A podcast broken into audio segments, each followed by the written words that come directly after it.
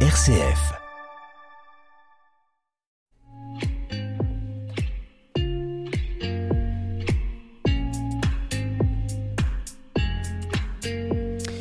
La conversion écologique peut-elle donner un nouveau souffle à sa foi? Comment je me situe, moi, humain, au milieu de la création? Et est-ce que ces réflexions peuvent nourrir une vie spirituelle? On va se nourrir, nous, aujourd'hui, de votre témoignage. Béatrice Vasseur, bonjour. Bonjour. Et merci beaucoup d'être l'invité de ce Comme une planète. Comme une planète, le magazine de l'écologie sur RCF. Et on a la tradition de commencer cette émission euh, par euh, la lecture d'un extrait de texte. Avec quoi êtes-vous venu? Je suis venue avec une citation de euh, Bernard de Clairvaux qui dit Croisant mon expérience, tu trouveras plus dans les bois que dans les livres. Les arbres et les pierres t'enseigneront une leçon que tu ne pourrais apprendre des maîtres. Pourquoi avez-vous choisi cet extrait-là? Parce qu'effectivement, je, trouve que euh, euh, Jésus, dans ses paraboles, nous parle beaucoup de la nature.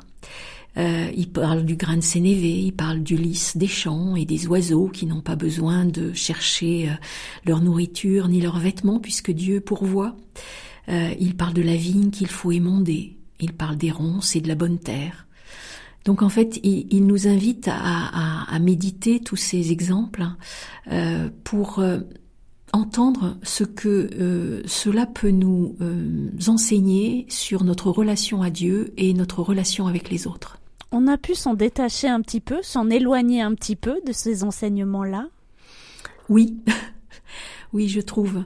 Et pourtant, c'est des enseignements, je dirais, euh, élémentaires. Enfin voilà, ça demande pas euh, d'avoir euh, étudié des mille et des cents, d'avoir fait des études de théologie. C'est vraiment à la portée de tous. Et je trouve ça génial que Jésus ait pris ces exemples-là. Un, autre, euh, un autre élément peut-être qu'on peut évoquer dans, dans ces réflexions, euh, c'est la capacité à s'émerveiller. On, a déjà fait des émissions, on en fera d'autres d'ailleurs sur ce thème-là. Est-ce que vous, vous vous émerveillez quand vous êtes dehors?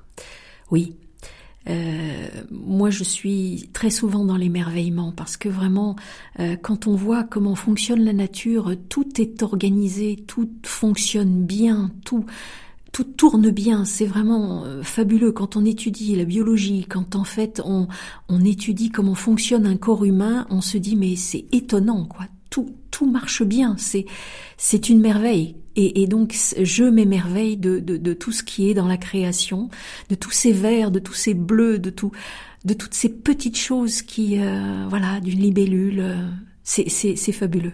Comment être dans l'émerveillement et ne pas tomber euh, dans, dans l'acquis quelque part, comme en, en croyant que, que c'est acquis, que ça reste là et que ça restera toujours là après nous? Alors, je crois, euh, souvent, moi, je vais euh, dans des endroits euh, proches de chez moi pour me ressourcer et, et je, j'y vais, mais je ne suis pas dans le même état. Donc, en fait, à chaque fois, c'est, c'est une, une, trouvaille euh, dans le sens où je ne suis pas dans le même état, où la nature elle-même n'est pas dans le même état, dans le même éclairage, dans le même euh, voilà, elle, est différente. Euh, et, et, et, donc euh, ben, ça me permet de m'émerveiller et de découvrir de nouvelles choses, un nouveau chant d'oiseau, euh, une nouvelle fleur qui apparaît, une nouvelle odeur.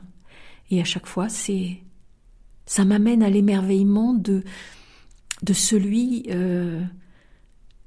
qui, qui, a, qui est derrière tout ça. Euh, Dieu est présent dans, dans la nature et, et, et donc euh, je suis émerveillée de la création et de tout ce qu'il a pu faire pour... Euh, euh voilà, c'est, c'est, il aurait pu faire quelque chose de purement utile, de purement, euh, voilà, de purement efficace. Et en fait, il a fait quelque chose de beau et de bon. Et, et quand on, on, on, le voit dans la Genèse, en fait, il, il a pris lui-même le temps de, de l'émerveillement. Et, et il, il, a pris le temps et il s'est dit, ah oui, c'est très beau et c'est très bon. Et ben moi je dis avec lui, oui, c'est très beau et c'est très bon. Qu'est-ce que ça permet effectivement cet émerveillement au quotidien? Moi, ça recharge mes batteries. Parce que par rapport à, à beaucoup de mauvaises nouvelles, on est entouré de mauvaises nouvelles. Euh, eh bien, il y a des moments où on se dit, ouh là là là là là là là, et ça me plombe complètement. Et quand on est plombé, eh ben, euh, on n'avance pas. Donc c'est pour ça que euh, ça me permet de me de me resituer euh, en relation avec Dieu et donc de de me redire oui Seigneur tu es là et, et avec toi je peux avancer, on peut aller plus loin et on peut faire des choses magnifiques. Quelle place vous diriez que vous avez justement dans la création, vous? Je suis un petit élément. je suis un petit élément de rien du tout euh, qui est là, euh, voilà, pour un certain nombre d'années et euh, comparé par rapport aux milliards d'années, comparé avant et après, voilà, c'est vraiment une petite étincelle, mais mais chaque étincelle est importante. Comme une planète, une question, une réponse.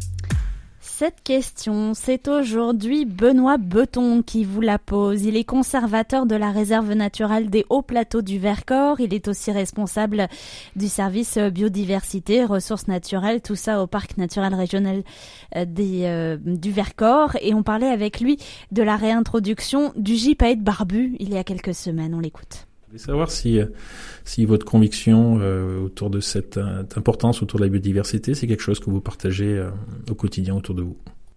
Est-ce que vous en parlez de, de ça autour de vous?